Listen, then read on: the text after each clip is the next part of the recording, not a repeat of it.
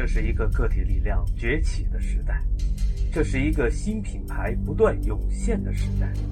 加载定位操作系统把脉移动互联大变局，英雄不问出处，你死了与我无关。定位帮全球脑中心马上开始。趋势定律：时尚就像海洋中的波浪，而趋势则是海洋中的大潮。时尚总会得到大肆的炒作，而趋势却很少会引起人们的注意。像波浪一样，时尚是可见的，但它来去匆匆；而趋势则像大潮，它几乎是不可见的，但其力量将在长时期内持久存在。时尚是一种可能被用来获利的短期现象。但由于它不能维持长久，因而不会对企业有多大的好处。而且公司常常错把时尚当作趋势而盲目发展，结果是公司常常会为众多的员工、昂贵的生产设备和分销网络所困扰。另一方面，时尚往往会重复自己，例如。女士的超短裙和男士的双排扣西服，哈雷彗星也是一种时尚，因为它每隔大约七十五年就又要重现一次。当时尚销声匿迹之后，追逐时尚的公司经常会受到严重的财务冲击。发生在阿塔瑞公司的事情就是一个非常典型的个案。看看克利克工业是如何处理那些卡比奇娃娃的吧。这些亲切可爱的玩偶在1983年进入市场，并大受欢迎。克利克的战略就是要从孩子那里尽可能多的榨取利润。于是，成百种卡比奇娃娃充斥了市场，钢笔、铅笔、彩色笔盒、游戏器具以及服装等等。两年之后，克利克的销售额达到了七点七六亿美元，利润达到了八千三百万美元。之后，卡比奇娃娃便一落千丈。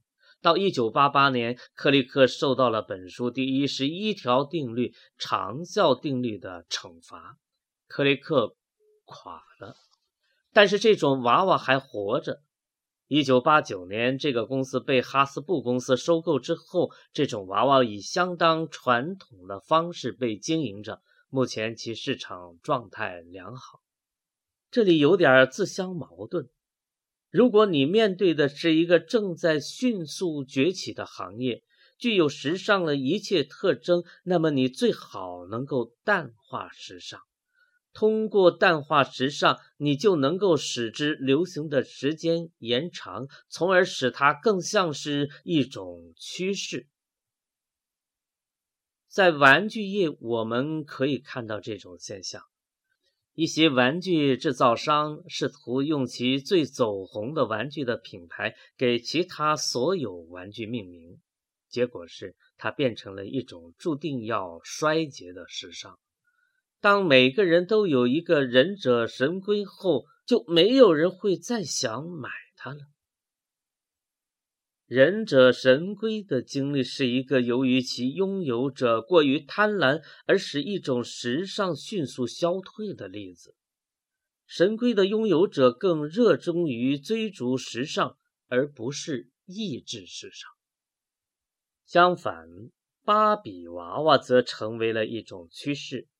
自芭比被发明以来，这一品牌从未被大规模的用于其他商品，因此在玩具市场中，芭比娃娃成为了一种长期趋势。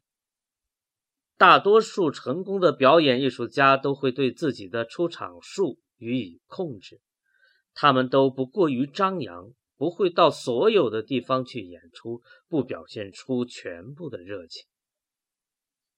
艾尔维斯·普莱斯利的经纪人克洛内尔·帕克故意限制猫王亮相的次数和唱片的张数，结果，艾尔维斯的每一次亮相都会是一个轰动事件。相同的情况还有玛丽莲·梦露和詹姆斯·迪恩。请忘掉时尚，当时尚出现时，尽量抑制它们。保持市场对你的产品的长期需求的方法之一，就是不要完全的满足需求。然而，在市场营销中，最好、最有利可图的做法，就是把握长期趋势。